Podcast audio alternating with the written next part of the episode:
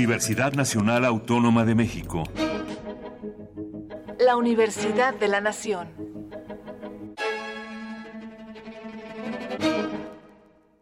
Reportando desde Colombia para la ciencia que somos. Adolescentes abusan do álcool y das drogas. Solo este año más de 20.000 haitianos llegaron a Chile. Reportando desde España para la ciencia que somos.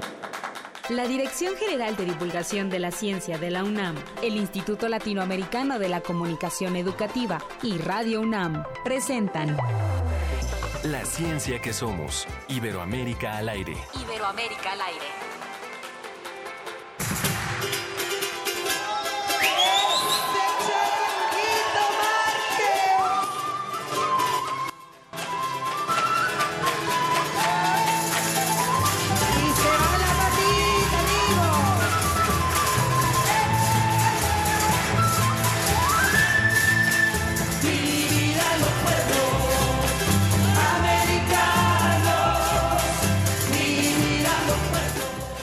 Muy buenos días y muy buenas tardes para todos los que nos están escuchando. Bienvenidos a la ciencia que somos. Estamos escuchando justamente una de las canciones más bonitas de Violeta Parra en una versión eh, más reciente, por supuesto.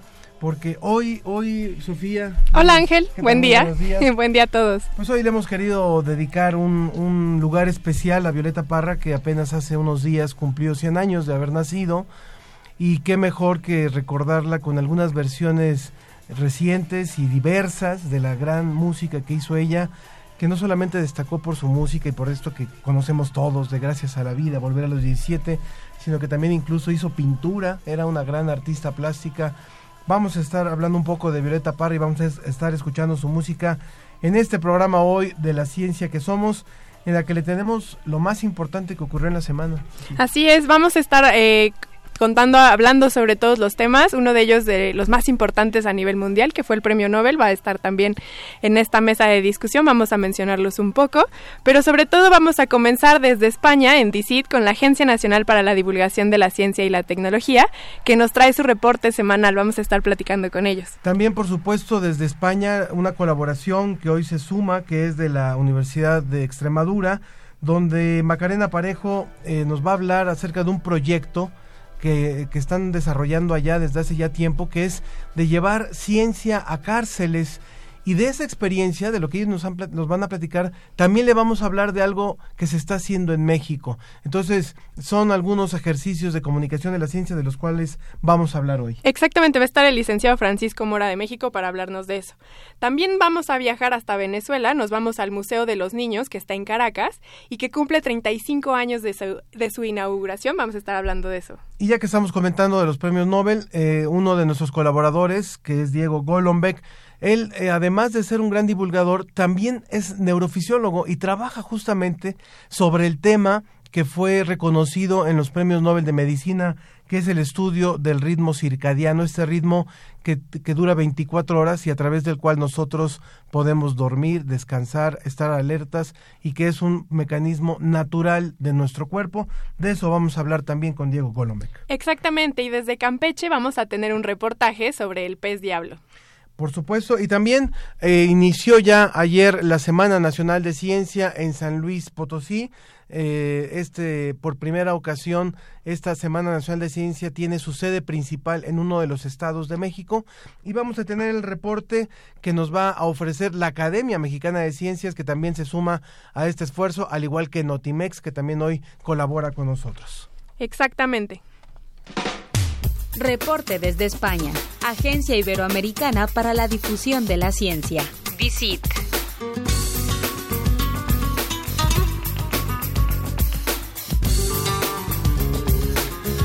Y nos da muchísimo gusto, por supuesto, dar la bienvenida a esta emisión que, que sale desde las cabinas de Radio UNAM, atentos aquí en Adolfo Prieto, número 133 en la Ciudad de México, pero también estamos transmitiendo en directo a través de nuestros eh, hermanos colombianos que se han sumado también a este esfuerzo. En un momento les digo cuáles son las emisoras que nos están que nos están, aquí está, aquí está, aquí está, quienes están transmitiendo en directo es Radio Universidad de Pamplona en Colombia y quiero anunciarle a nuestro público que también a partir de hoy eh, Radio IPN a las seis y media de la tarde, Radio eh, del Instituto Politécnico Nacional, va a retransmitir también este espacio, La Ciencia que Somos. Pero damos la bienvenida, por supuesto, a nuestro colaborador, a nuestro colaborador de la agencia DICIT, José Pichel, ¿cómo estás? Buenas tardes para ti. Hola Ángel, muy buenas tardes. Eh, bueno, y buenos días para, para ustedes y para todos los oyentes. Pues muy contentos de escucharte y de escuchar lo más relevante que nos da el reporte DICIT con lo, con lo trascendente de esta semana en materia de ciencia por allá y por otros lugares de Iberoamérica, José. Pues eh, sí, eh, si te parece, podemos empezar por una investigación muy curiosa que se ha desarrollado en Colombia eh, pero que eh, bueno mm, digamos que eh, no perdón en Bolivia empezamos por empezamos por Bolivia pero que digamos que tiene una importante participación española en concreto del Consejo Superior de Investigaciones Científicas el, el CSIC. Y es que habitualmente pensamos en las relaciones entre diferentes especies animales y vegetales en términos positivos o negativos. Es decir siempre pensamos que determinada especie animal puede eh, beneficiar o puede perjudicar eh, a especies vegetales o viceversa. Bueno, pues en una investigación que han hecho eh, con ocho especies de loros de Bolivia, se ha descubierto que en realidad estas interacciones son mucho más complejas de lo que parecen y que, por ejemplo, eh, bueno, pues por una parte eh, los loros se pueden comer eh, las semillas, pero por otra parte también se pueden comer insectos que constituyen plagas para las plantas o pueden ayudar a dispersar frutos que contribuyen a la reproducción de estas plantas, ¿no? Con lo cual, lo que han hecho eh, los investigadores es eh, una compleja red de simulaciones de interacciones entre esas ocho especies de loros con 100 plantas que se encuentran allí en los valles andinos de eh, Bolivia. ¿Y para qué sirve esto? Bueno, pues para tomar decisiones sobre la conservación de especies amenazadas a la hora de, imaginemos, pues introducir una nueva especie o favorecer que alguna especie, tanto vegetal como animal, pues se pueda eh, desarrollar en un, en un determinado lugar, ¿no? Sí. Sin duda me parece, eh, bueno, pues una noticia desde el punto de vista de la conservación muy relevante y muy interesante y además un, un ejercicio de colaboración en investigación eh, por parte de científicos iberoamericanos, tanto de Bolivia como de, España. también tenemos otra, otra noticia que me parece socialmente muy interesante, una investigación realizada aquí en España en concreto con eh, cientos de, familias eh, de Madrid, de, la capital de España y alrededores, sobre eh, el control de Internet que ejercen los padres sobre los niños y, jóvenes. habitualmente yo creo que también pensamos, bueno, pues que nuestros jóvenes están muy expuestos a lo que puede ser Internet y, sin embargo, en este estudio se ha encontrado una, una, bueno, pues mm, digamos un aspecto en el que a lo mejor no pensamos y es que em, aquellos niños que se relacionan de manera más libre con Internet resulta que adquieren habilidades críticas en mucho mayor medida que eh, otros que están, digamos, más controlados por, por sus padres, ¿no? Con lo cual, pues abre un interesante debate sobre las restricciones que eh, podemos poner eh, a nuestros hijos en, eh, Internet.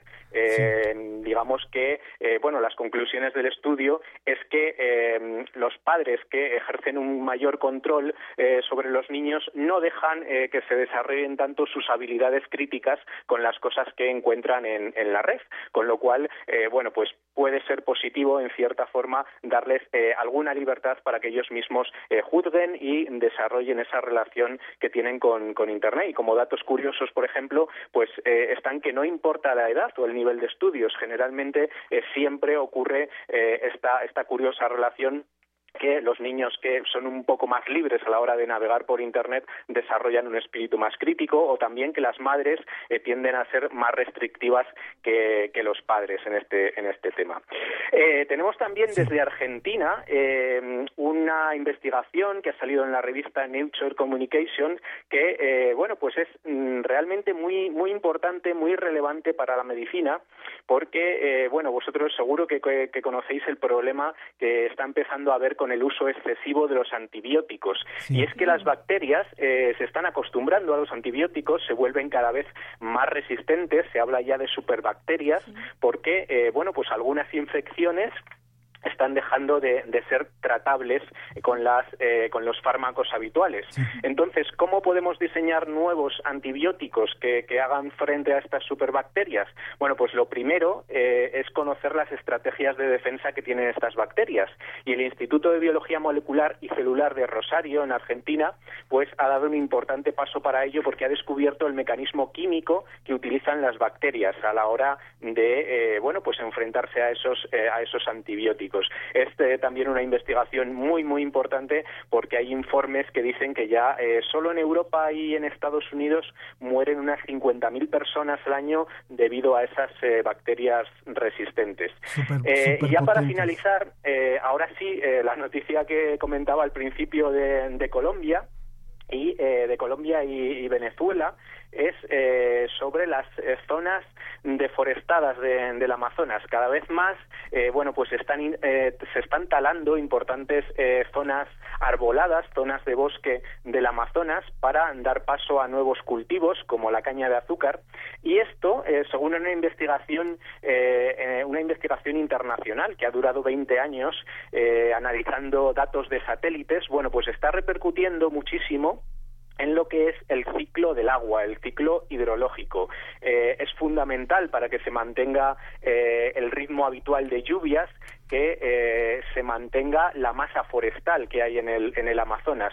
Bueno, pues los científicos ya han encontrado, especialmente hacemos referencia a la Universidad Nacional de Colombia, ya han encontrado algunos indicios de que eh, esta deforestación está interrumpiendo este ciclo del agua y cada vez se producen eh, más sequías en esta zona y estamos alterando eh, con ello pues un poco el ritmo natural que, que, tiene eso el ciclo del agua con lo cual bueno pues es una situación que empieza que empieza a ser grave te agradecemos muchísimo. José, están buenísimos todos estos reportes que nos das. Nos llevaste desde el uso de la tecnología hasta el cambio climático y el uso también de antibióticos. Y yo de todos ellos veo que el ser humano tiene algo que ver allí nuestro comportamiento es el, el, enlace entre todas estas noticias que nos das. Pues sí, desde luego, desde luego que sí. Eh, yo creo que, muchas veces eh, nuestra relación con, la naturaleza eh, está alterando eh, muchas veces eh, el ritmo que,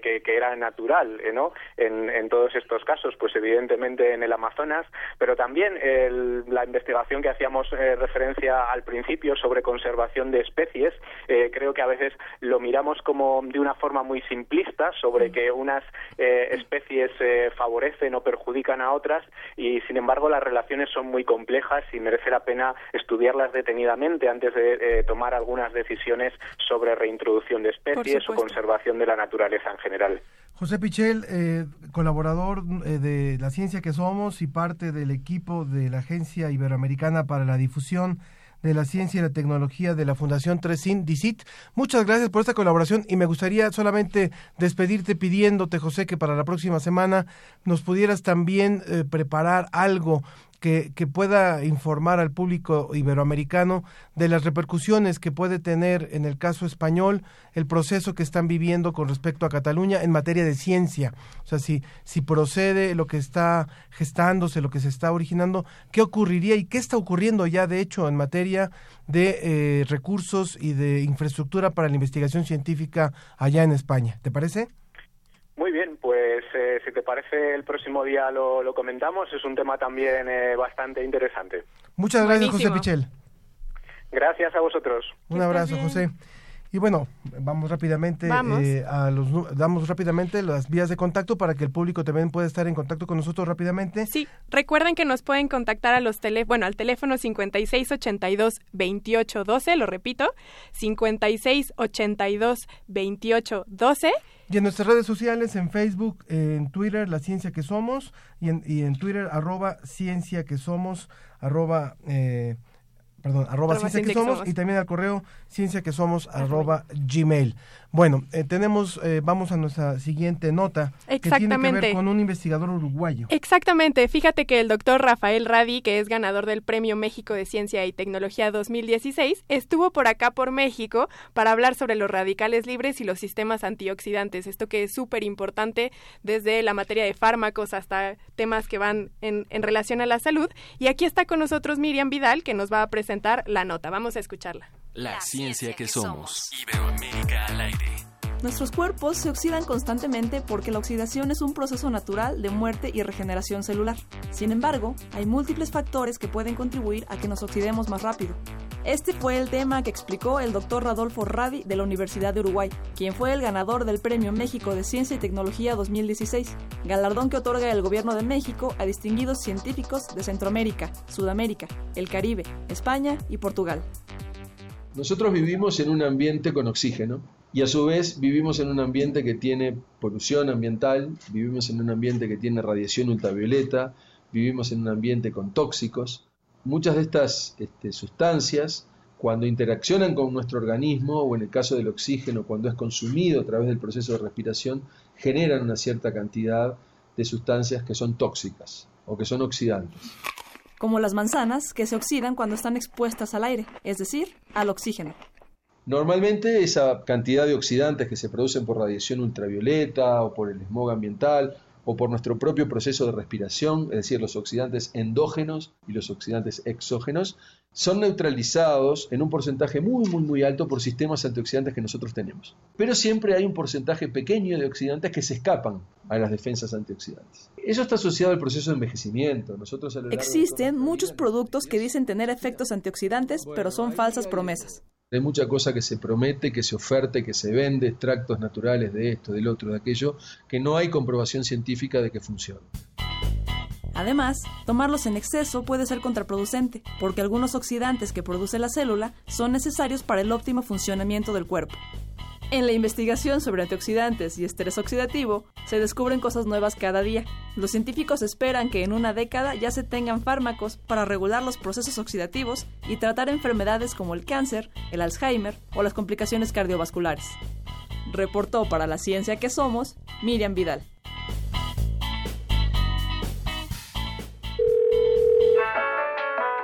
Queremos escuchar tu voz. Márcanos a los teléfonos 5536 8989 o 5536 4339. La ciencia que somos. Iberoamérica al aire.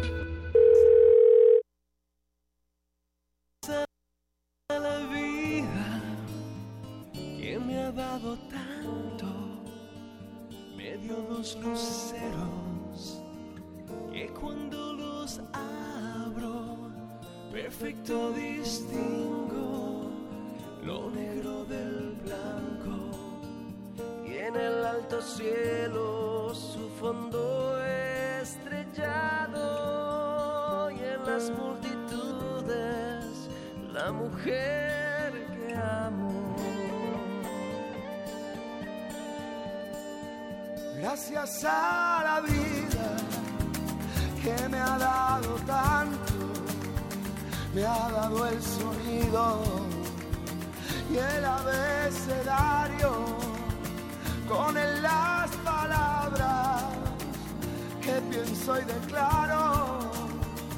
Madre, amigo, hermano, y luz alumbrando la ruta del alma del que estoy amando.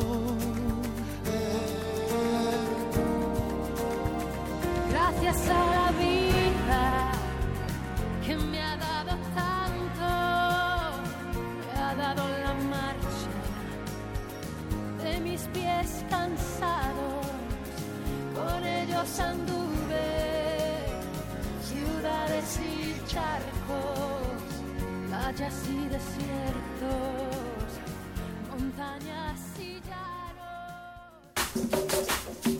Sobre la mesa.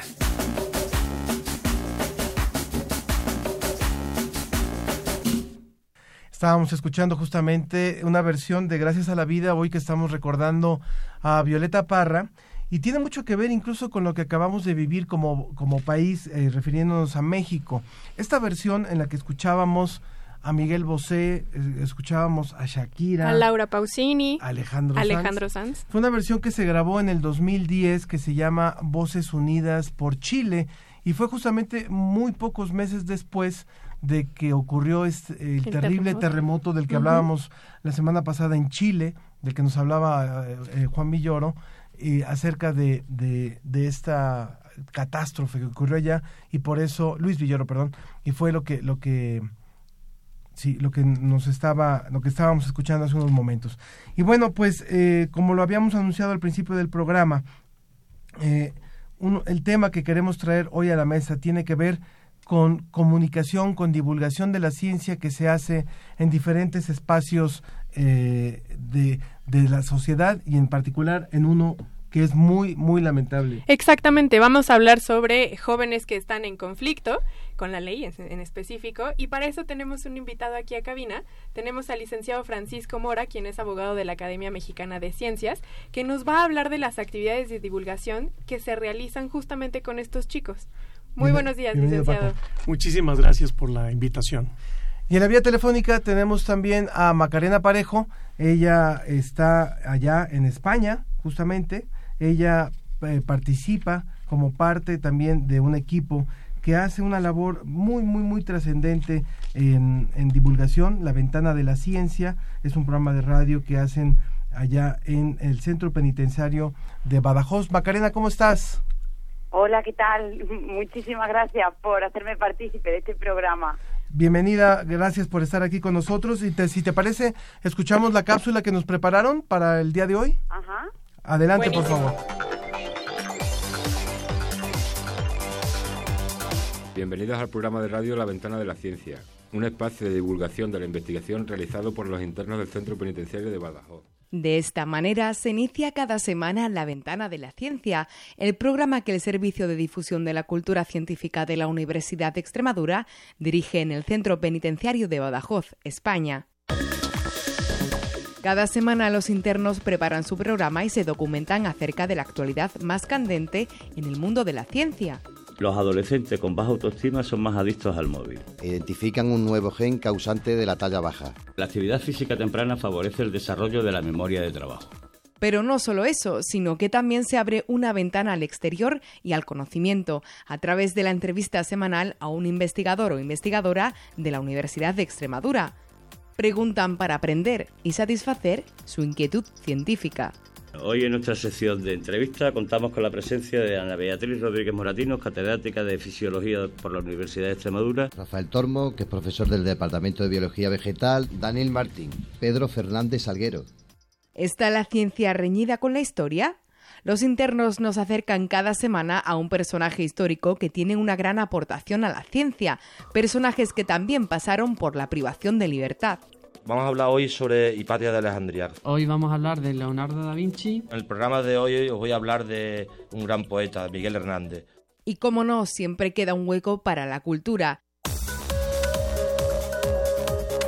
Los libros se cuelan entre las rendijas del centro penitenciario y se abren ante los ojos de los internos. Ellos se detienen en sus páginas y nos cuentan lo más significativo de sus propias investigaciones de las obras científicas. Hablaré de la iniciativa de Ciencia Viva en la cárcel de Zaragoza. Arranca en la Universidad de Extremadura los campus científicos de verano 2017. Proyecto paralelo que se llama Semilla de la Ciencia. En definitiva, un proyecto que abre la ventana a la ciencia y a la libertad por unos instantes a los internos del Centro Penitenciario de Badajoz. Y hasta aquí el programa de hoy. Gracias a todos nuestros oyentes por estar al otro lado. La Ventana de la Ciencia es un proyecto de divulgación científica del Vicerrectorado de Investigación, Transferencia e Innovación y el Gabinete de Información y Comunicación de la Universidad de Extremadura. Está realizado gracias a la labor de los internos del Centro Penitenciario de Badajoz, en coordinación con el Servicio de Difusión de la Cultura Científica y el apoyo de la Radiotelevisión Universitaria Onda Campus. Esta iniciativa cuenta además con el respaldo de la Fundación Española para la Ciencia y la Tecnología, FECIT, del Ministerio de Economía, Industria y Competitividad.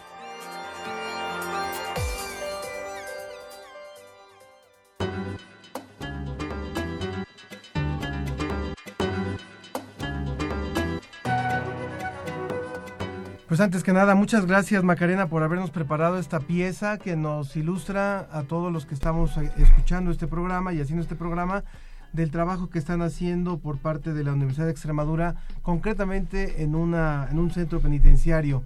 Eh, te presento también aquí a nuestro invitado en cabina, que es el licenciado Francisco Mora, Paco Mora, eh, que es el abogado de la Academia Mexicana de Ciencia y que también ha colaborado en justamente este proyecto, en un proyecto también de, llevar ciencia a las cárceles. Sí, buenos días nuevamente. Efectivamente, la Academia Mexicana de Ciencias, en colaboración directa con el Consejo Nacional de Ciencia y Tecnología y el Gobierno de la Ciudad de México, eh, a través de la Dirección General de Tratamiento para Adolescentes, quien tiene a su cargo esta dirección, eh, eh, las comunidades de adolescentes eh, en conflicto con la ley, que son seis que se ubican en la ciudad, la academia desde el año 2013 tiene el programa de acceso al conocimiento y fomento a la lectura. Tiene estas dos vertientes. Y, y bueno, el trabajo ha sido muy, muy, muy fructífero. para sorpresa nuestra, se ha consolidado y de hecho otros programas de la academia han interactuado dentro de las comunidades de, adolescentes en conflicto con la ley. Eh, estas dos vertientes de participación que tiene la Academia Mexicana de Ciencias, eh, de acceso al conocimiento y de fomento a la lectura, eh, tienen se han desarrollado de diferente manera. ¿sí? Por ejemplo, en acceso al conocimiento, lo que la academia eh, lleva a los, a los jóvenes, ¿sí? a los menores de edad que se encuentran en, en, las comunidades, es precisamente pláticas de divulgación que se dan en domingo una vez al mes. Y lo interesante es que el, el domingo es, es, un día tradicional en el que los jóvenes reciben visitas. Reciben visitas. Y lo, con lo que nos hemos encontrado desde el 2013 es del interés también por los familiares de escuchar estas pláticas de divulgación científica. ¿Sí? Exactamente. Y justamente, eh, bueno, usted nos cuenta este contexto de cómo son estas situaciones de estos chicos aquí en México. Pero Macarena, ¿tú nos podrías contextualizar también un poco cómo es la situación de las cárceles allá en España? Bien, realmente yo lo que desarrollo como miembro del Servicio de Difusión de la Cultura Científica es un proyecto en una cárcel de, de, Extremadura, ¿no? Entonces, bueno, realmente hablar del contexto en el que se ahora mismo se desarrolla el ambiente en las cárceles sería para mí complicado porque no soy experta en la materia, así que puedo hablar de, la experiencia que han tenido ahí y de la experiencia que nos ha dado claro. el poder entrar en las cárceles, en este caso en la cárcel de Badajoz, y trabajar con internos. Y lo que realmente nosotros también nos hemos encontrado precisamente es esa sensación también de que ha sido un proyecto fructífero, que lo está haciendo precisamente por el interés que despierta en los internos, ¿no?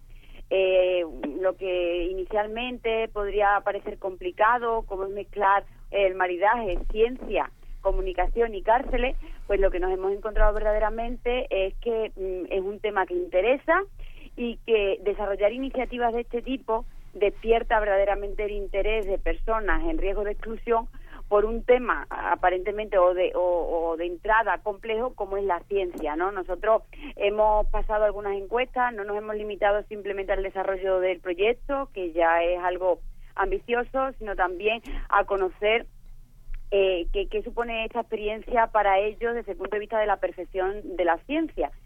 Y, y, realmente nos hemos encontrado que el 100% de los reclusos que han participado con nosotros manifiestan que, han, que, participar de iniciativas de este tipo realmente ha despertado en ellos el interés por la ciencia y, y que ahora, bueno, pues a la hora de escuchar en los medios de comunicación o, o de leer a través de los documentos que se encuentran en la biblioteca y demás, cualquier aspecto relacionado con el conocimiento, realmente este proyecto les ha aportado mucho.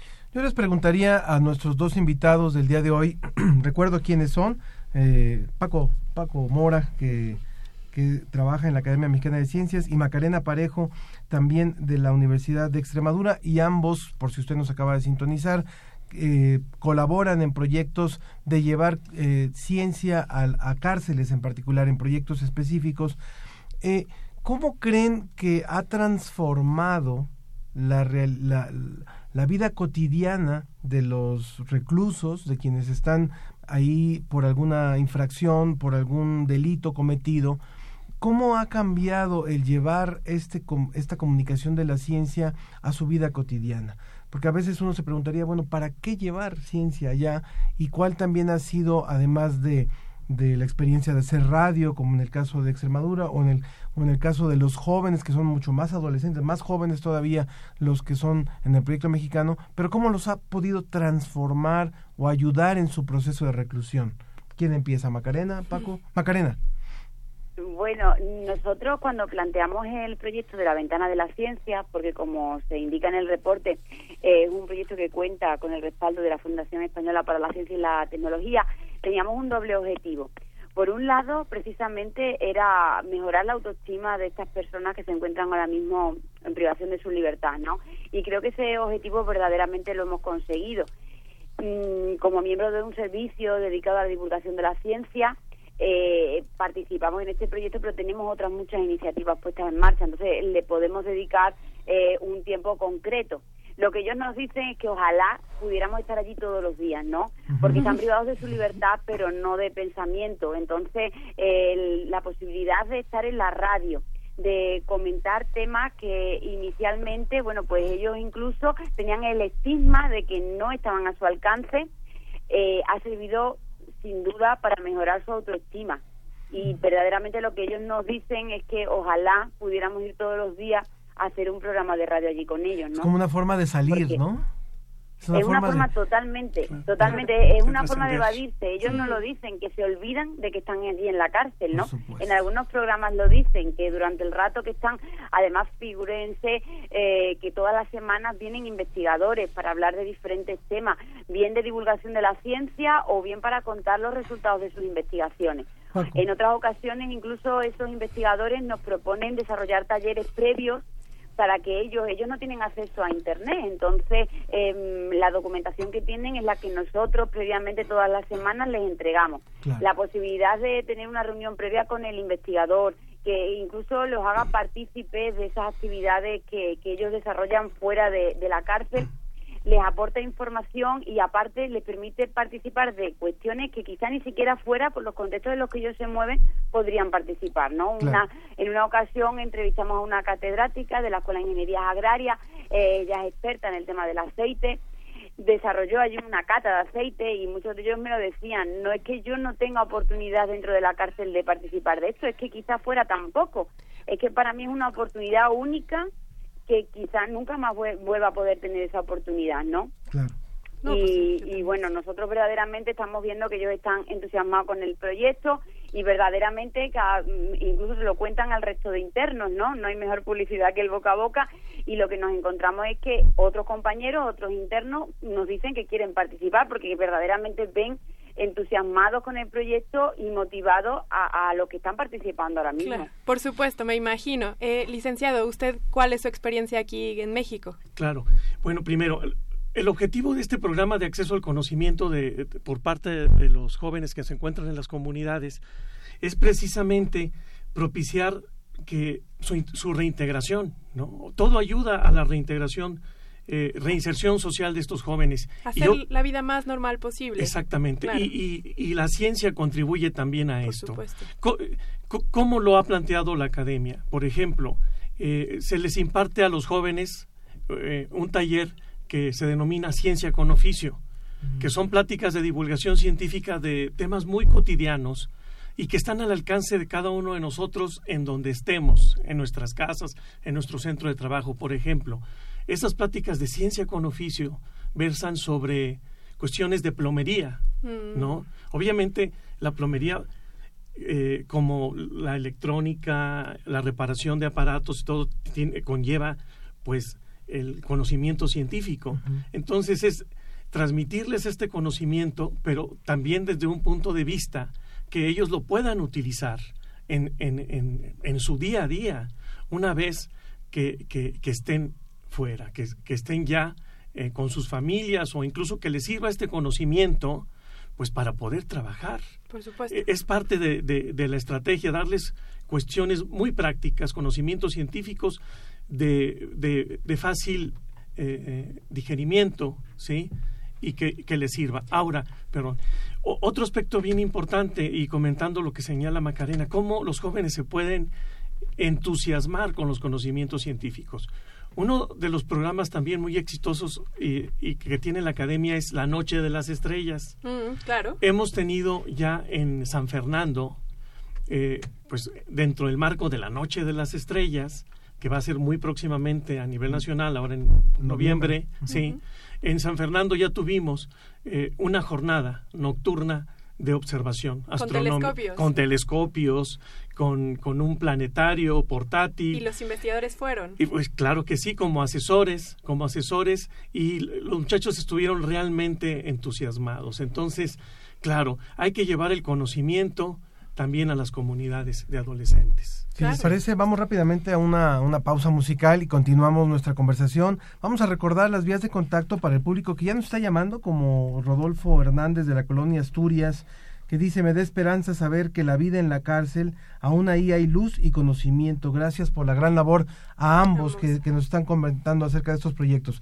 Recordamos los- las vías de contacto 5682 2812 5682 2812 Y acuérdense también que en las redes sociales, todos los que están más conectados a sus dispositivos móviles pueden contactarnos a través de Facebook en La Ciencia que Somos, en Twitter como arroba Ciencia que Somos. No se les olvide también escribirnos, ponernos sus comentarios, sus preguntas. Si tienen alguna pregunta para el licenciado eh, Francisco o para Macarena desde España. Y también si quieren escribirnos un correo, nos pueden escribir a cienciaquesomos arroba gmail.com. Muy bien, vamos a la música y continuamos nuestra mesa.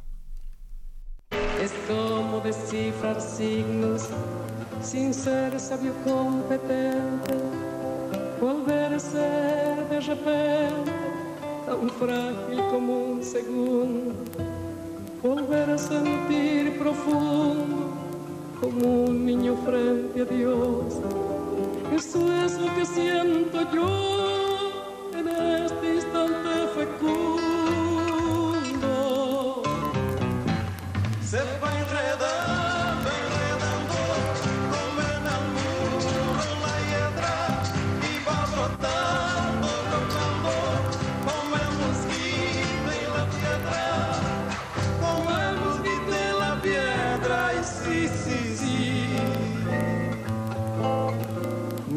Paso retrocedido cuando el de ustedes avanza el arco de las alianzas ha penetrado en mi nido con todo su colorido se ha paseado por mis venas y hasta la dura cadena con que nos ata el destino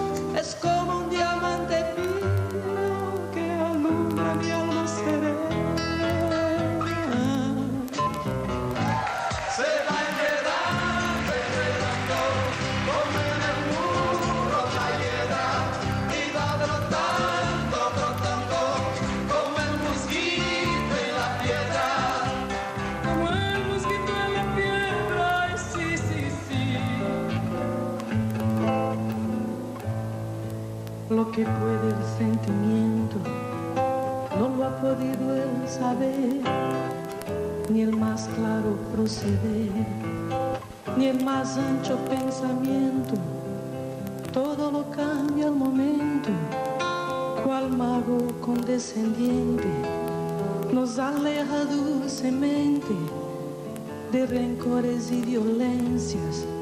Solo el amor con su ciencia nos vuelve tan inocentes.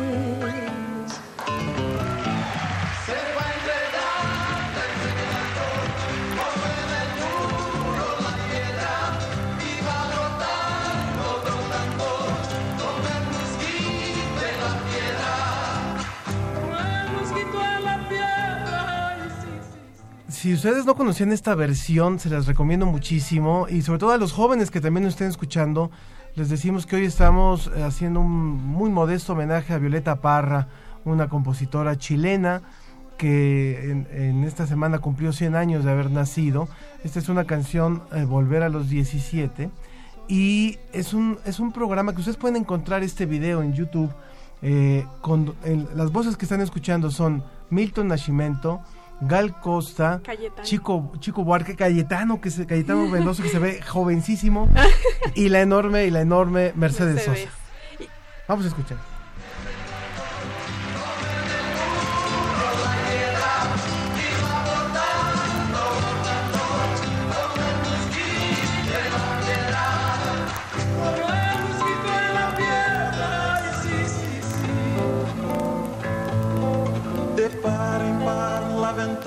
Bien, eh, recordar, bueno, este homenaje también viene a colación porque si ustedes recuerdan, si usaron Google esta semana, el 4 de octubre, Google homenajeó a Violeta Parra haciendo un doodle, eh, estas imágenes que ustedes pueden ver cuando abren el buscador.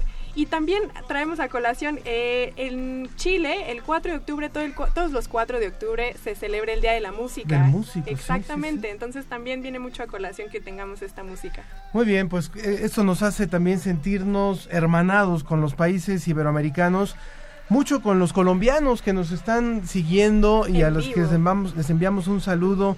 Unisucre de la Universidad de Sucre, Unisabana de Radio Colombia, Radio Onda Digital de Medellín, perdón, Universidad, Universidad de Rosario en Bogotá, Colombia, Universidad de Maizales en Colombia, Radio UCP también de la Universidad Católica de Pereira, la Universidad Cooperativa de Colombia en Medellín, Radio Universi- eh, la Red de Radios Universitarias de Colombia, también Universidad Nacional del Mar del Plata en Argentina, que también retransmite este programa, el Sistema Zacatecano acá en México, 97.9, Universidad Autónoma del Carmen, Radio Delfín Campeche, que también están transmitiendo en vivo, Radio Alebrijes de Chiapas y la Comisión de Radio y Televisión de Tabasco. A todos ellos y a Radio IPN que hoy también se suma a este esfuerzo. Un abrazo, un abrazo y muchas gracias por, por participar con nosotros. Y tenemos en la mesa Exactamente, tenemos, seguimos en la mesa de discusión todavía al licenciado Francisco Mora, que trabaja en la Academia Mexicana de Ciencias, y vía remota tenemos a Macarena, que Macarena Parejo. Macarena Parejo, que es de la Universidad de Extremadura, y estamos discutiendo el tema de la comunicación de la ciencia desde las cárceles. Y les queríamos preguntar también en esta, en este andar, en estos proyectos, eh, ¿cuál ha sido la anécdota más, más interesante, Macarena? Eh, esto que te dejó marcada dentro de este proyecto y que recuerdas del efecto que ha tenido, del beneficio que ha tenido llevar ciencia concretamente al centro penitenciario de Badajoz allá en Extremadura. Macarena. Perdimos a Macarena. Bueno, licenciado, ti, cuéntenos. ¿Cómo no? Bueno, de hecho son varios, varios anécdotas ¿no? que, que han ocurrido desde el 2013 y que la academia le llena de satisfacción. Por ejemplo, en las pláticas de divulgación científica que, que se dan eh, una vez al mes dentro de, de algunas comunidades de adolescentes y que son impartidas por destacados científicos mexicanos que aparte de, de- de tener todo este conocimiento, tienen la habilidad de poder transmitirlo. Que no La pasión. Exactamente, que, que- que no a todos se les da el, el- el poder tras- transmitirlo eh, al- a, a los a los que no, no- no- a, a los simples de- mortales. ¿no? Exactamente, a cualquier persona. Exacto.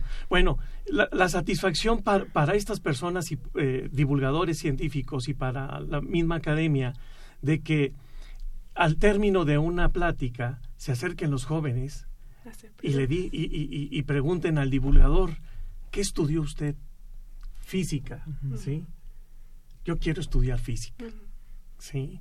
Sí, ¿qué tuvo que hacer usted para llegar Exactamente. Y, y la, la sensibilidad que puede tener un divulgador también y, y la gran destreza para transmitir el conocimiento y tocar a un joven que se encuentra en esas circunstancias, pero no por eso renuncia a sus sueños, ¿no? Que, de- eh, que de- dentro de sus sueños se encuentran también pues el seguir estudiando, el preparándose. Claro, porque ¿no? muchos de ellos no van a estar allí en las cárceles el resto de su vida e incluso el tiempo que están dentro allí tienen la posibilidad de, posibilidad de estudiar alguna carrera. Tú nos estabas comentando eso. Así es. Hoy día, en este momento, hay jóvenes en las comunidades de adolescentes que están estudiando en línea alguna carrera universitaria, ¿no? Obviamente esto está es posible desde hace desde hace muchos años y no solo eh, me estoy yendo al extremo ya de, iniciar una carrera universitaria, pero por las edades que tienen eh, eh, ellos se, preparan con, con grupos de asesores, pues para terminar su secundaria o sus estudios de, de bachillerato. Entonces, es una satisfacción ver cómo también la academia les puede dotar al interior de herramientas para que puedan seguir estudiando. Por ejemplo, y una anécdota que este eh, muy importante. Eh, al inicio, eh, la academia se preocupó y remodeló las, las cinco bibliotecas que hay en las comunidades de adolescentes. En estos centros de... Exactamente, de- cada uno de estos centros tiene una biblioteca. Eh, no se encontraban en las mejores condiciones, ¿no? Y, eh, y me, me refiero al aspecto material. La bibliografía también era limitada. La academia, junto con, con el CONACID y en su momento con la Secretaría de Educación del, del- de hoy, la Ciudad de México, eh, remodeló físicamente esos espacios, pero aparte los dotó de libros, de muchísimos libros. Y no Se- solo literatura universal. y- exactamente, y no solo, pero no, ya, ya no solamente los libros en físico que conocemos, ahora con Línea. exactamente con, con los, los nuevos eh, avances científicos, pues sabemos que, que, que, una, que, que un, un, un gadget puede contener pues, 400, 500 libros. La academia dotó de estas tabletas de lectura, cada una de ellas con 500 libros.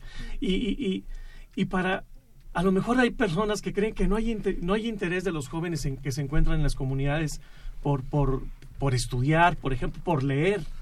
Entonces, Ángel, Sofía, una anécdota muy interesante es que una vez que la academia entregó 400 o 500 títulos en físico y en fomento a la lectura, se acercan dos jóvenes en una de las comunidades.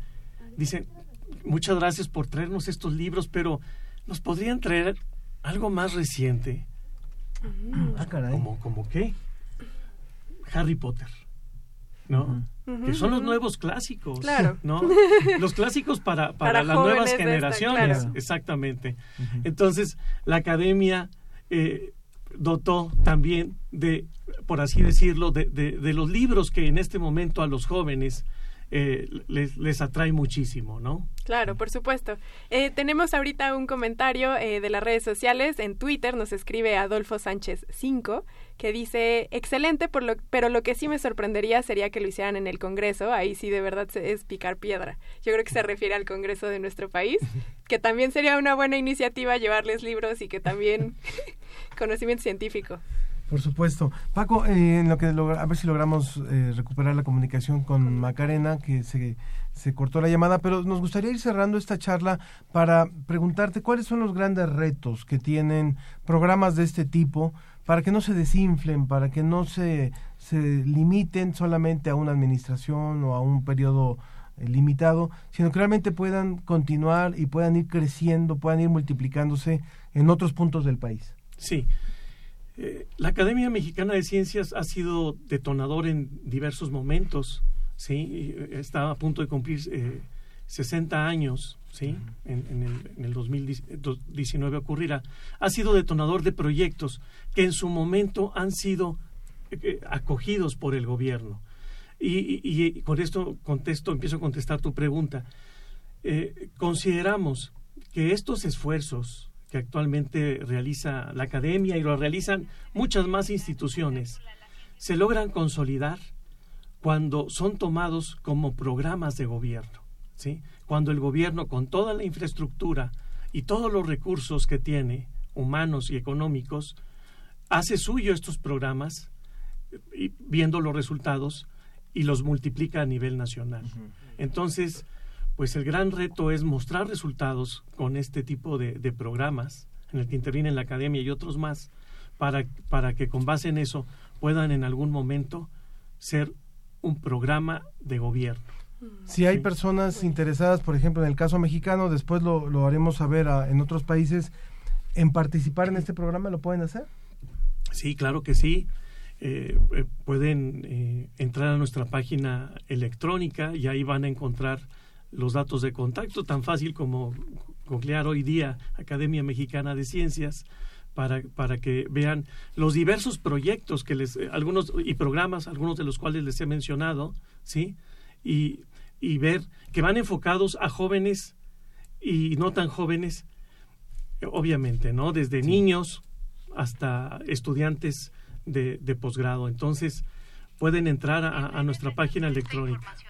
¿Sí? Muy bien, pues toda esta información va a continuar en redes sociales para los que quieran tener más datos sobre esto e incluso sobre el proyecto español del cual hablamos, La Ventana de la Ciencia, que es este programa de radio que hacen los reclusos, los internos del Centro Penitenciario de Badajoz. Exactamente, en conjunto con la Universidad de Extremadura en España. Bueno, pues licenciado, le agradecemos mucho la presencia de usted en esta cabina, que nos haya contado su experiencia con los jóvenes en México.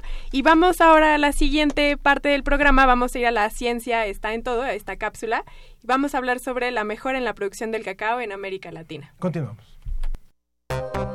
La ciencia está en todo.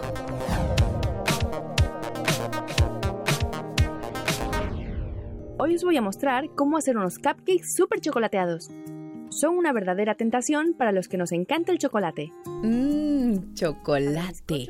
¿Quién puede resistirse al encanto de una tarta cubierta con cremoso chocolate, a una taza de chocolate caliente o incluso a una modesta pero saludable tableta de chocolate negro? Estos cupcakes tienen un intenso sabor a chocolate. Toda una explosión de sabor para los amantes de este ingrediente tan apreciado en la repostería. América Latina tiene muchas riquezas naturales y probablemente una de las más exquisitas es el cacao, materia prima del chocolate. Esta región es responsable de 80% de la producción mundial del cacao más selecto, dedicado a paladares exigentes, y también de 18% del cacao convencional. ¿Qué tiene el cultivo de cacao que no tiene otros cultivos?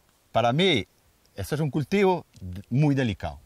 El cultivo de este grano, en sus variedades forastero o campesino, originario de la Alta Amazonia, como el cacao arriba de Ecuador, o la variedad criolla, se extiende desde México hasta Argentina, incluyendo la República Dominicana y el resto del Caribe. Su producción generalmente permite el sustento y la supervivencia de muchos pequeños productores de la región.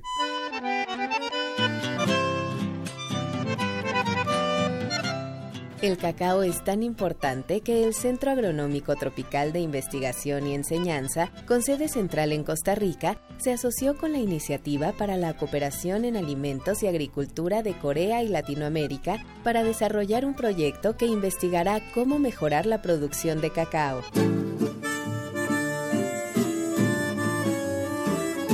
El proyecto, que comenzó este año, se extenderá hasta el 2020 con la coordinación del experto en cacao Wilbert Phillips de Costa Rica. Su propósito es crear 12 parcelas de cultivo de cacao en 8 países de América Latina. Estas parcelas servirán para evaluar y comparar la forma tradicional como se manejan las fincas de cacao frente a un paquete tecnológico que consiste en una serie de recomendaciones agrícolas y una provisión de variedades mejoradas de cacao. Las recomendaciones tienen como objetivo central enseñar a los agricultores las prácticas agrícolas que toman en cuenta el ambiente donde se realiza el cultivo, así como su manejo. Por ejemplo, cómo deben podar y fertilizar la planta y si deben combinarla con otros cultivos en la parcela. La idea es obtener cultivos sostenibles desde el punto de vista ecológico y ambiental.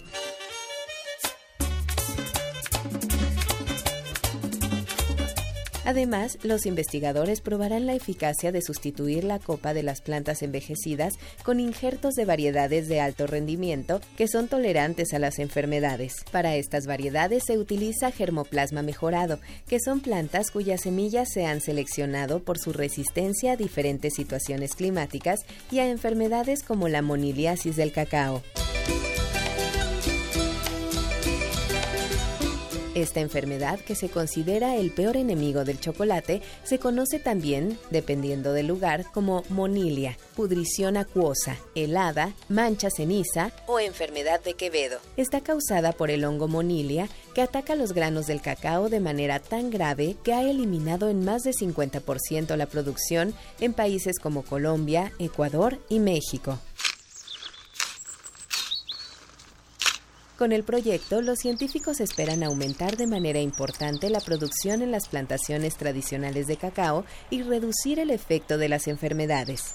Si los agricultores de toda América Latina tienen acceso a variedades mejoradas de cacao y a prácticas agrícolas que en las investigaciones han comprobado ser útiles, los beneficios se extenderán a sus familias y a sus comunidades, así como a toda la cadena de valor de este producto, incluyéndonos a nosotros, los felices consumidores del exquisito chocolate. El chocolate es de lo más delicioso. Decían los aztecas que es el alimento de los dioses y tienen razón.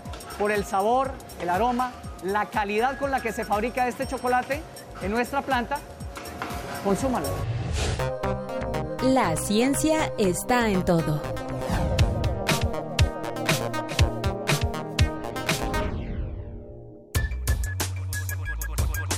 Conectados con Iberoamérica. Esta, cápsula que acabamos de escuchar la estamos estrenando, es también una nueva producción que se ha hecho para, para América Latina, la ciencia está en todo, la verdad es que nos da un panorama de lo que ocurre en la región en diferentes temáticas, en este caso fue sobre el cacao. Y de, de esta temática del cacao nos vamos hasta un lugar donde también se consume, se consume buen cacao, Exactamente. Nos vamos hasta Venezuela, a Caracas específicamente. Nos vamos con Darwin Sánchez, quien es jefe de la unidad de educación del Museo de los Niños. Esta vez el museo está cumpliendo 35 años, el Museo de los Niños. Eh, el museo, bueno, es una iniciativa novedosa para los venezolanos, abrió sus puertas para presentar a los visitantes una manera interactiva y divertida para aprender jugando. Estos que son los principios de la ciencia, la tecnología, el arte y los valores fundamentales de la sociedad. Darwin, ¿cómo estás? Buenas tardes. Ángel, Sofía, muchísimas gracias. Muy buenas tardes desde Caracas. Un abrazo y un solidario abrazo a todo el pueblo de México por estos últimos días. Y nosotros Gracias. también te enviamos un solidario abrazo. Eh, cuéntanos este Museo de los Niños que ahora en agosto cumplió 35 años de estar abierto. Es uno de los museos este, más eh, antiguos, eh, pioneros de divulgación de la ciencia en América Latina, Darwin. Así es, bueno, el museo, como tú lo dices, el 7 de agosto cumplió 35 años, esa fue nuestra fecha aniversaria. Eh, 35 años llevando un proyecto, como tú lo dices, el primero de Latinoamérica. Hoy existen casi 30 museos a nivel latinoamericano, pero el primero fue el de Caracas, con cinco áreas temáticas, un edificio, ecología, biología, eh, física y comunicación, y años más tarde se crea la conquista del espacio, que son tres pisos dedicados a la astronomía y astronáutica, incluyendo un planetario que tiene eh, tecnología de Digistar. Hay un tema que nos interesa muchísimo, eh, Darwin, y obviamente eh, no podemos alejarnos de la situación que vive Venezuela. ¿Cómo se ha convertido en, en el momento actual que vive tu país en una buena ventana el contar todavía con un museo y cómo ha repercutido esa situación? Me imagino que es todavía como un oasis en medio de una crisis. Así, Ángel, justamente esto ha dado la palabra clave. El Museo de los Niños de Caracas, bueno, visto de forma aérea, es una gran caja de colores eh, y justamente el museo eh, siempre estuvo al margen de la parte política y dentro de sus 35 años así lo ha sido. El museo además es una fundación privada. En Venezuela todos los museos son nacionales, dependientes del Estado. Sin embargo, el Museo de los Niños, el nuestro, es, totalmente privado y bueno, eh, yo creo que es por convicción de las personas que lo dirigen, de las personas que forman parte del equipo, que ha hecho que se mantenga en el tiempo y que estos 35 años nos sirvan para querer tener muchos más años para servir en, en lo que hacemos con los niños, que es llevar educación y la motivación a la ciencia. Y así será, estamos seguros de eso. Darwin, cuéntanos un poco más del museo. ¿Qué salas tienen? ¿Cuáles son los espacios? ¿Las actividades? Platícanos un poco más de eso. Y bueno, el concepto del museo son, como les expliqué anteriormente, dos edificios, ecología, biología, comunicación y el área de física.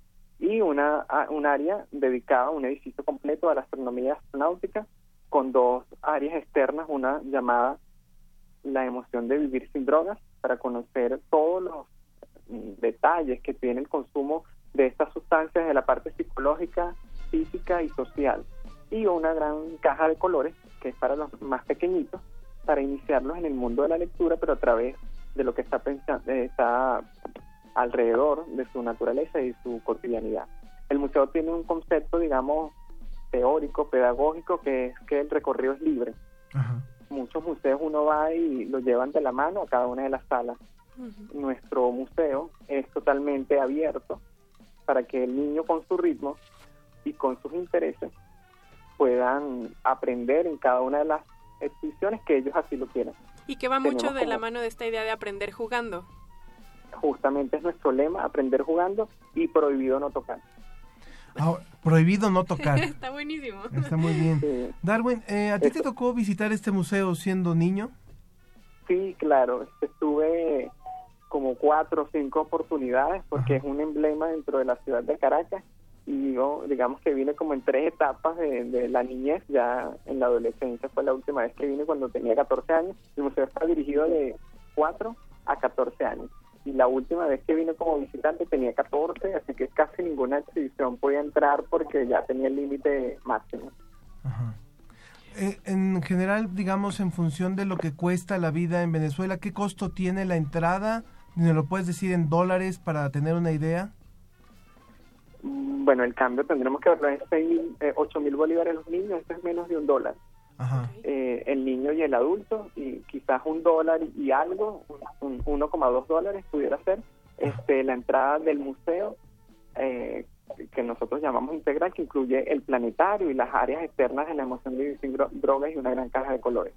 ¿Y cómo ha repercutido en los últimos años la asistencia al museo? ¿Se mantienen los mismos números o cuál es el, el comportamiento ahorita de los, de los visitantes? Sí, bueno, este, como tú hacías bien la introducción, en nuestro país estamos atravesando una situación coyuntural este, que principalmente es económica, pero entra dentro de lo que es algo opcional. Así que eh, ha disminuido la asistencia, pero nosotros, bueno, mm, manteniendo al máximo las in- instalaciones y ofreciendo todas las exhibiciones como, como podemos viendo, con, sobre todo con la parte de, lo- del mantenimiento, que es una de las cosas más costosas. Darwin, eh, regresándome tantito a lo que estabas comentando eh, de los que hasta los 14 años pueden entrar, dime entonces cómo es esta dinámica, porque sí hablas de que hay un boleto para adultos, pero entonces los adultos ven interactuar a los niños con el mobiliario o cómo es esto? Eh, Es bueno, es bueno que preguntes eso porque mm, puede entrar las personas de todas las edades. Ajá. Un niño de un mes, un niño de dos años, una persona de 90 años. Lo que pasa es que hay diferentes tipos de exhibiciones. Unas son interactivas que nos vamos a encontrar sin ningún tipo de limitación para interactuar y hay unas que son cerradas. Hay unas, si han visto nuestra visita virtual, www.maravillosarrealidad.com, hay una visita virtual y está, por ejemplo, una aventura en la luna. Esa es una exhibición que nosotros llamamos de inmersión. Entonces, ahí hay una limitación por la altura del participante por seguridad. Ok. Entonces, esa sería una, una limitante. Hay unas exhibiciones como el estudio de televisión, que ahí sí entran nada más niños, y la idea es que entren niños para mantener esa atmósfera de curiosidad, de expectativa, y que no se genera ya tanto en los adultos. Pues Darwin, Pero en, en el museo sí pueden estar en las demás exhibiciones. Buenísimo. Darwin Sánchez, jefe de la Unidad de Educación del Museo de los Niños en Caracas, Venezuela. Muchas gracias por esta colaboración. Queda abierta la puerta para cuando ustedes quieran participar en este espacio iberoamericano de comunicación de la ciencia. Reconocemos, por supuesto, doblemente el esfuerzo que representa en un momento como el que están viviendo el sostener y el mantener de la manera más digna un museo de ciencias que justo ahora en agosto cumplió 35 años en Venezuela y, re- y sepan ustedes que se valora muchísimo lo que justo ahora representa ese museo en su país. Así que gracias por esta colaboración con nosotros. Ángel, Sofía, muchísimas gracias a todo su equipo y estamos igual en Venezuela dispuestos a conversar con ustedes en esta iniciativa de divulgación de todo lo que hacemos a nivel del continente. Pues ya, ya, ya se convirtieron entonces en corresponsales nuestros, si te parece. Ah, bueno, estamos a la orden. Así que ustedes nos pro- eh, pl- platicamos de algunas colaboraciones y lo, lo hablaremos en la semana. seguro, seguro, estamos a la orden. Un muchas gracias. Un abrazo hasta Venezuela. Gracias. Hasta luego. Va- Muchas gracias. Vamos a ir a más música. Nada más quiero decir algo que nos comenta Nini Niniatsi o Nianiatsui. Neniatsui, que es en, en Twitter, dice un contraste muy fuerte del grupo de cantantes Gal Costa, Chico Buarque, Caetano y Mercedes Sosa, por un lado, y por el otro, puro cantante pop alejados del trabajo etnológico de Violeta Parra. Bueno, son versiones modernas, son versiones... Homenajes. Homenajes y también quisimos que la gente lo conociera. Recuerden que este programa también pretendemos que sea escuchado por jóvenes de Iberoamérica. Entonces son diferentes iniciativas que se han, se han conjuntado para homenajear a Violeta Parra. Vamos a más música sobre ella, vamos a más música de Violeta Parra y continuamos en la ciencia que somos. Aquí plantaré el rosal de las espinas más gruesas. Tendré lista la corona para cuando en mí te mueras. Para mi tristeza violeta azul, la gallina loca para mi pasión. Y para saber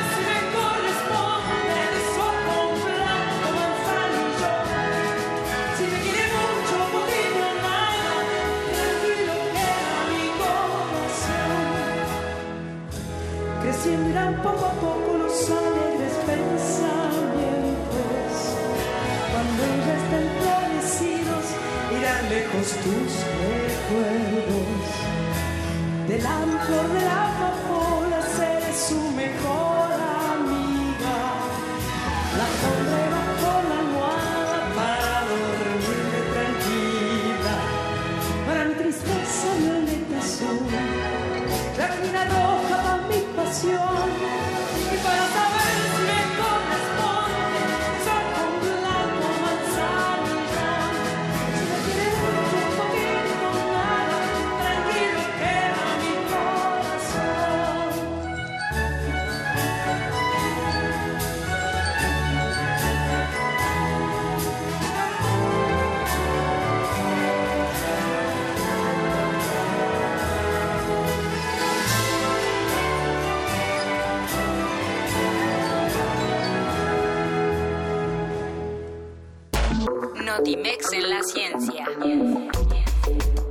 Notimex en la ciencia. Muy bien, pues estamos de vuelta en la ciencia que somos. Recuerden que pueden todavía contactarnos, todavía tenemos unos minutos más de programa. Estamos en las redes sociales, en Facebook, en la ciencia que somos, en Twitter, en arroba ciencia que somos, y nos pueden llamar a cabina al 56 82 28 12, lo vuelvo a decir. 56 82 28 12. Voy a leer algunos mensajes que nos han llegado por las redes sociales. En Twitter, Gabriel Frank 1 nos escribe felicitaciones, maravilloso, que nos hacía falta un programa así, mil felicidades y gracias. Y en Facebook, Jackie Martínez nos escribe sobre el tema que estuvimos discutiendo hace rato en la mesa de discusión. Eh, me parece un proyecto muy interesante, me gustaría saber si existe algún tipo de voluntariado para participar. Está buenísimo que tengan estas ganas de ayudar. Vamos a poner en contacto con el licenciado para ver qué podemos hacer al respecto. Bueno, pues vamos al reporte Notimex. Angélica, que es la responsable, An- Angélica Guerrero, que es la responsable de cubrir la información científica, nos tiene lo más relevante y esta semana, por supuesto, los premios Nobel eh, son la noticia. ¿Cómo estás, Angélica? Muy buenas tardes. Hola, ¿qué tal Ángel? ¿Cómo Buenos estás? días. Un gusto saludarlos a ti y a Sofía. Hola, ¿qué tal, este Angélica? programa. ¿Cómo estás, Sofía? Muy bien, ¿y tú? Muy bien, gracias. Aquí con el gusto de saludarlos para darles el reporte de esta semana. Adelante, por favor. Pues miren, yo les voy a comentar del Premio Nobel de Física 2017, que esta semana fue anunciado para los estadounidenses Barry Barish y Kip Thorne, así como para el alemán Rainer Weiss. ¿Por qué les fue otorgado y por qué su trabajo se considera por muchos como el mayor descubrimiento en los últimos 50 años? El contexto es este. Hace un siglo, Albert Einstein, con su teoría, con su teoría de la relatividad, predijo la existencia de ondas gravitacionales. Él se dio cuenta de que así como existían ondas electromagnéticas en el espacio exterior, son estas como las ondas radio, rayos X o los, o los rayos gamma, pueden existir algo similar, pero relacionado con la gravedad. Sin embargo, no las pudo comprobar y dijo que de existir sería muy difícil que alguien las pudiera detectar ya que eran muy débiles. Sin embargo, 100 años después, se le entrega el Premio Nobel de Física a estos científicos porque insisten en su detección y contribuyen enormemente a la creación de un observatorio de ondas gravitacionales, mejor conocido como LIGO por sus siglas en inglés. Platicado de manera sencilla para que me entiendan y para yo también entenderme un poco, este proyecto consiste en la colocación de dos espejos muy grandes, alejados entre sí por varios kilómetros, que al detectar una onda gravitacional vibran ligeramente y lo lograron. pues en septiembre de 2015 lograron por primera vez captar las ondas gravitacionales. ¿Cómo se entienden ahora? O por lo menos las detectadas en 2015. Y es que provenían de una distorsión del espacio-tiempo provocada por el choque de dos hoyos negros. Para entenderlas mejor y como lo han explicado a lo, a lo largo de estas semanas científicos como de la misma UNAM, se pueden comparar con las ondas que se forman cuando tú avientas una moneda o una piedra al agua. Y ustedes pueden ver en la superficie, se ven esta, esta serie de, de ondas, que sería exactamente lo mismo con las ondas gravitacionales, pero que estas viajan a la velocidad de la luz. Ahora, esto es doblemente importante porque, según dicen los científicos, se trata de una manera de estudiar y de entender mejor el origen del universo. De la otra cosa que les quería comentar es del otro premio Nobel que se entregó, el premio Nobel de Química, al científico suizo Jacques Dubochet, al alemán Quach, Quachmin Frank y el británico Richard Henderson, por el desarrollo de la microscopía crioelectrónica que simplifica y mejora la obtención de imágenes biomoleculares. En términos simples, para que el auditorio lo entienda de mejor manera, se trata de que ahora podemos ver las biomoléculas o las proteínas en 3D y a una muy alta resolución.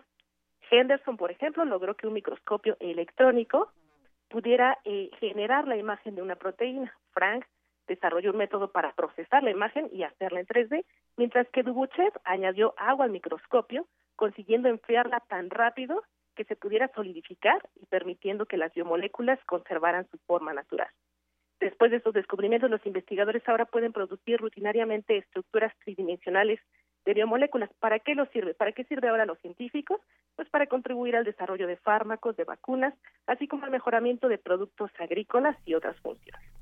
Y bueno, la última cosa de lo que yo les quiero comentar aquí en Notimex, que nos pareció muy importante, no ganó el premio Nobel, no ha ganado el premio Nobel, pero es importante porque un grupo de, de jóvenes de Sinvestas, apoyados por, por, por su por el por el jefe del departamento de control automático de Sinvestas, eh, eh, de origen chino, Wen Jiu, pues desarrollaron algo muy relevante o están desarrollando que lleva la mitad de- del trabajo y es un prototipo para evitar la caída de edificios cuando ocurre un sismo de grandes magnitudes.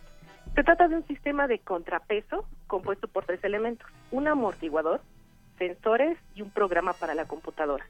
El amortiguador, para que me entiendan, se coloca en la parte de arriba del edificio y los sensores que son del tamaño de un celular se colocan en la parte baja. ¿Cómo funciona? Bueno, pues cuando ocurre un movimiento telúrico, los sensores detectan para dónde se mueve el edificio.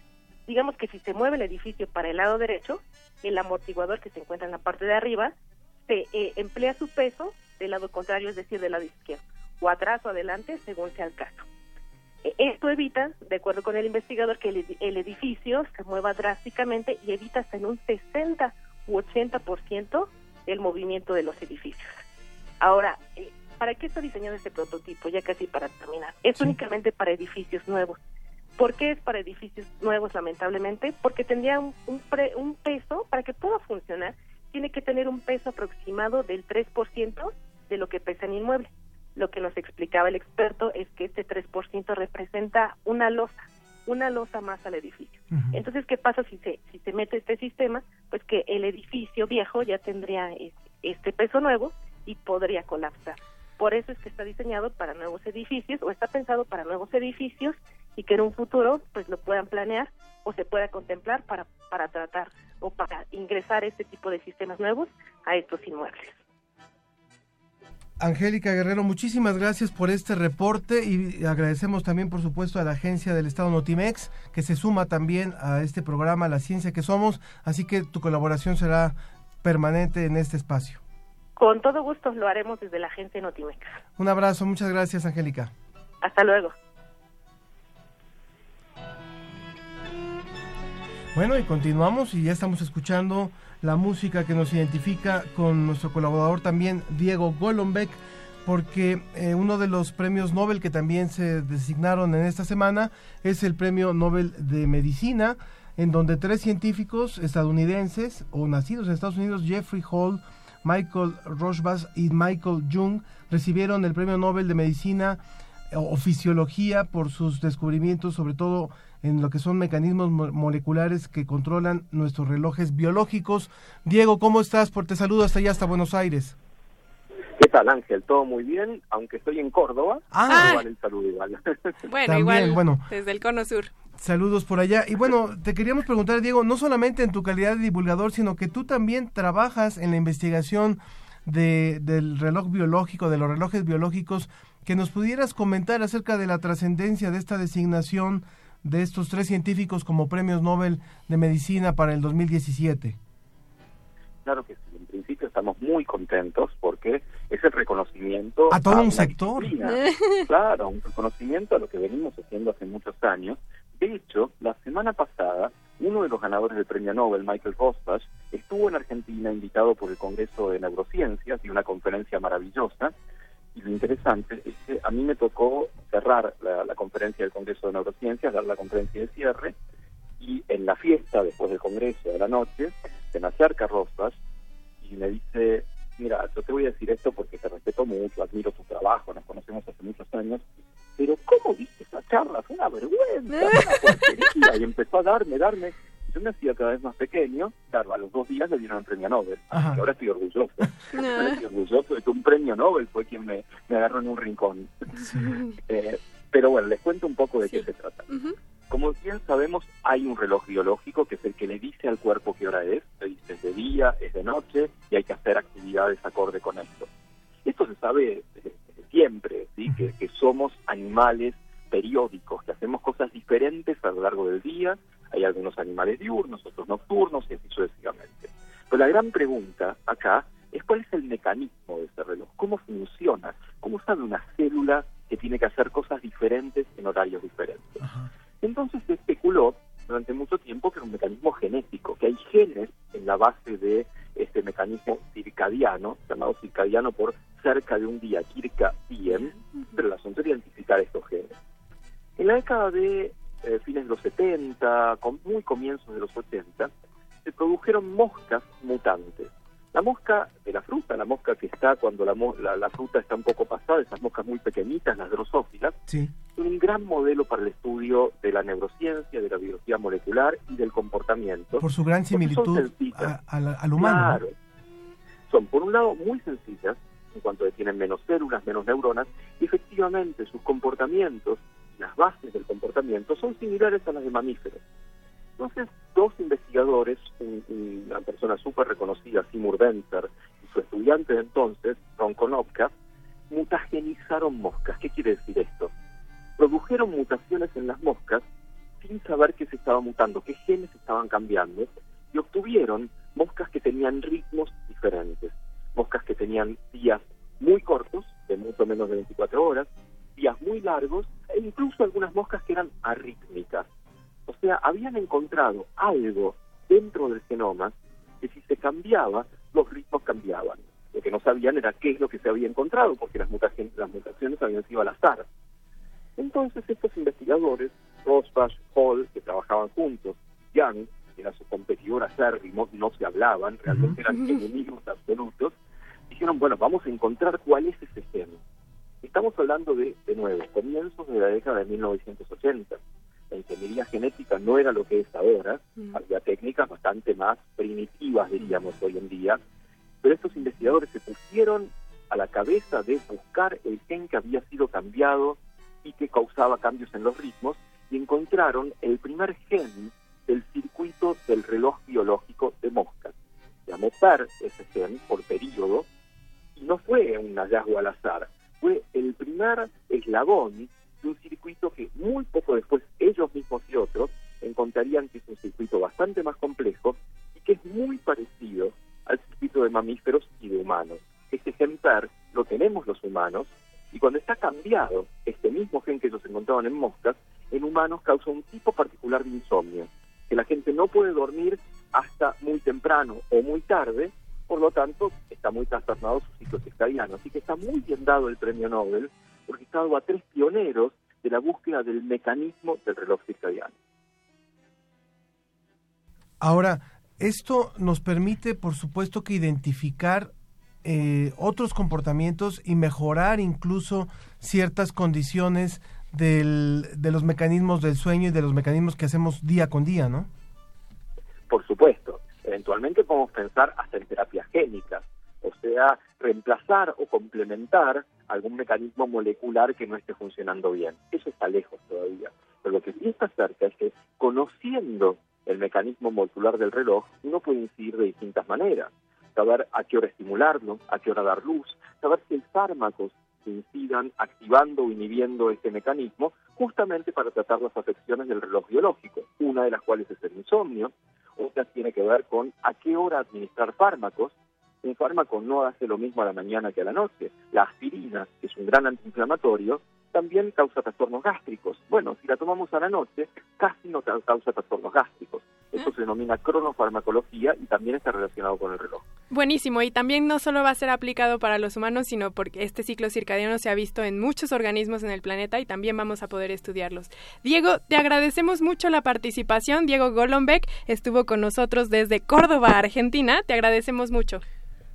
Muchas gracias a Y será muy importante, Diego, que en una próxima colaboración también hablemos de quiénes están haciendo este tipo de investigación sobre el tema del reloj biológico en los diferentes países, los colegas que tienen en diferentes países trabajando en esta temática. Sobre todo en países latinoamericanos, con México a la cabeza. Muchas gracias, Diego. Muchas gracias. Un abrazo. Muy- Claro que sí. Muy bien, bueno, vamos a la siguiente sección. Vamos a escuchar la cápsula de Pez Diablo que corre a cargo de Radio Delfín de Campeche.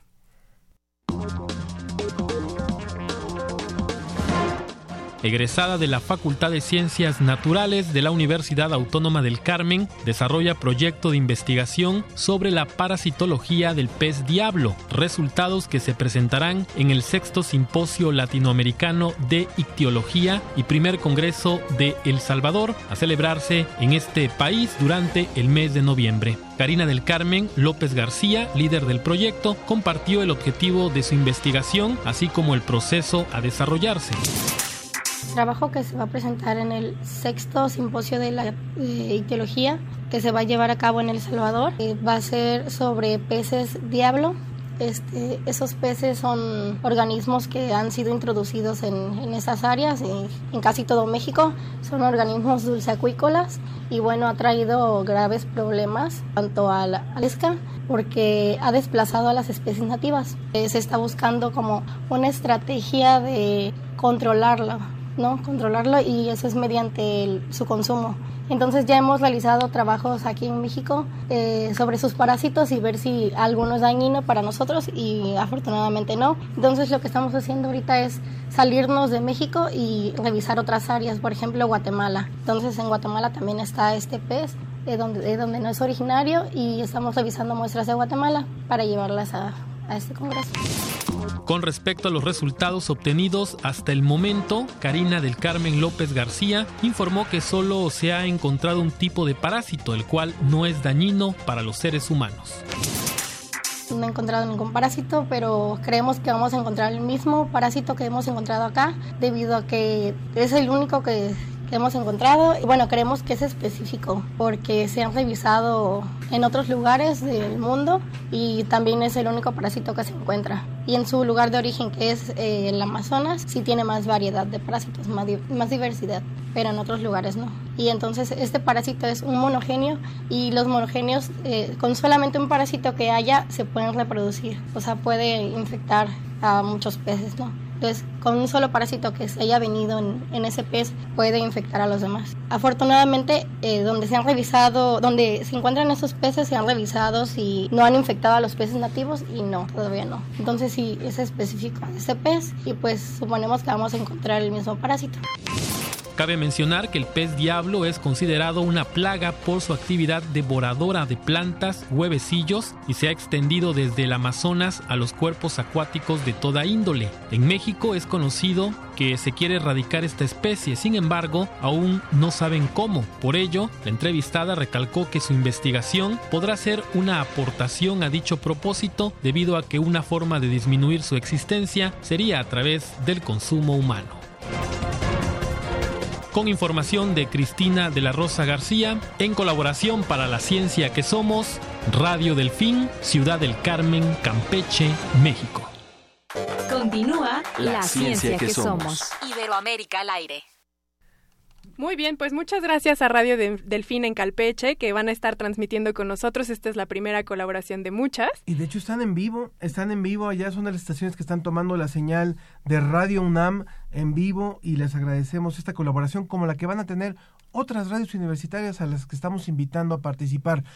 Bueno, de Campeche, de Venezuela, de Córdoba, ahora vamos a San Luis Potosí porque ayer empezó la Semana Nacional de Ciencia Y que por tecnología. primera vez eh, por- y tecnología organizada por CONACYT que por primera vez por primera vez se realiza su sede principal está en no en la Ciudad de México. Esta es la que se había hecho en algunas ocasiones en el Zócalo capitalino, en Chapultepec y ahora la Plaza Fundidores allá Fundadores, perdón, allá en San Luis Potosí es sede de esta de esta semana y allá nos enlazamos con José Eduardo González.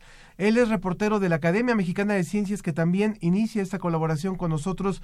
¿Cómo estás, José Eduardo? Buenas tardes, buenos días para ti. Hola Ángel Figueroa, muchas gracias, buenos días. Hola. Pues come- comentarte, como estás mencionando, que el día de ayer dio inicio la, la, 20 la vigésima cuarta Semana Nacional de Ciencia y Tecnología en el Centro de Convenciones de San Luis Potosí, en la cual eh, se dieron cita varias personalidades de la ciencia, la tecnología y el gobierno del Estado, encabezados por el gobernador Juan Manuel Carreras y el doctor Enrique Cabrero, director de CONACYT.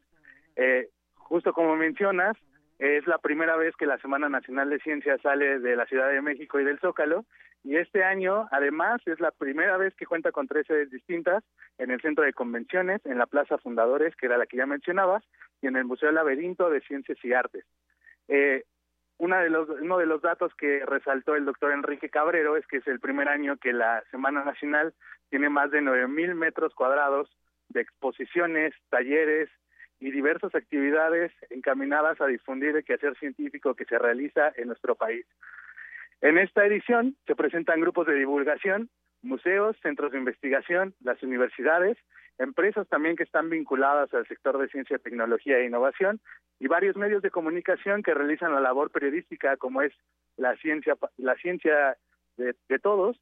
Y eh, algo que llama la atención y que resaltaron mucho el, el sector de gobierno es la invitación que se le hizo a la NASA. La NASA tiene un stand en el centro de convenciones Ah, en el cual bien. los asistentes van a poder conocer de qué manera se utiliza el agua en la Estación Espacial Internacional por los astronautas, qué equipos se pueden utilizar para poder encontrar agua en diversos en, diver- en diversos planetas y bueno, hay diversas exposiciones también de, de la Ciudad de México, acompaña el Museo Mide con la economía del agua. Eh, algunos datos duros que nos mencionan es que aquí en San Luis Potosí el metro cúbico de agua es muchísimo más caro que en la Ciudad de México y algo que hemos podido notar en diversas personas que han participado es que hay una cultura del agua enorme aquí en el estado para poder cuidarla y conservarla. Eh, el, el día de ayer se realizó una visita a todos los stands encabezada por el gobernador y el, y el doctor Enrique Cabrero, que duró casi más de seis horas y media. Wow. Pues es que con nueve kilómetros. Nueve, con nueve, sí. no- Nueve nueve mil metros, perdón, pero perdón. tenemos tres sedes, entonces fue un recorrido maratónico en el cual el gobernador se mostró muy, muy entusiasta con todas las personas que se acercaron a hacer comentarios sobre las exposiciones, se tomó fotografías con varios niños de educación básica y la verdad es que el recorrido fue muy, muy intenso, pero pudimos conocer un gran panorama sobre el trabajo que se está realizando en torno al agua en diversos centros de investigación, no solamente de San Luis Potosí o la Ciudad de México, sino también en las zonas costeras, e incluso algunos eh, investigadores que hacen enlaces o trabajos y colaboraciones con otros investigadores en otras partes del mundo. Buenísimo, José Eduardo. Pues también eh, recordar que el tema de la Semana Nacional de Ciencia y Tecnología de este año es el agua, como bien lo mencionaste, y también otra de las instituciones que está allí participando es el INMEGEN, el Instituto Nacional de Medicina Genómica.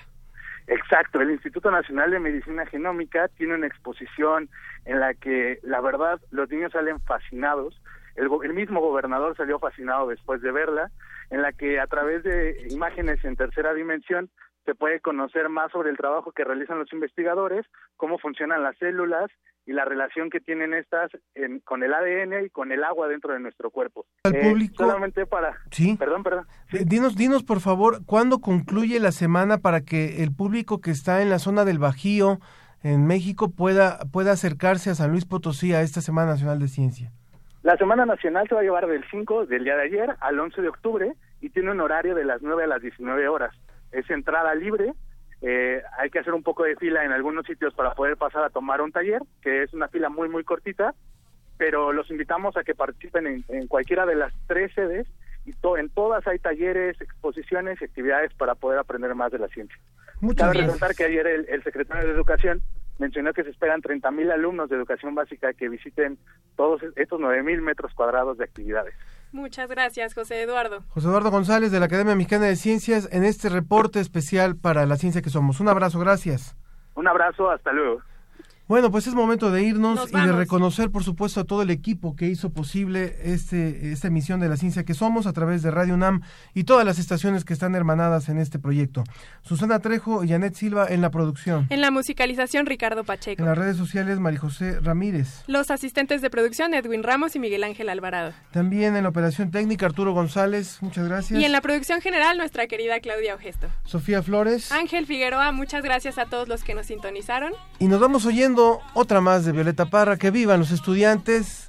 Un abrazo y hasta el próximo, hasta el próximo viernes. Nos que tengan muy vemos. buen día y muy buena tarde. Gracias.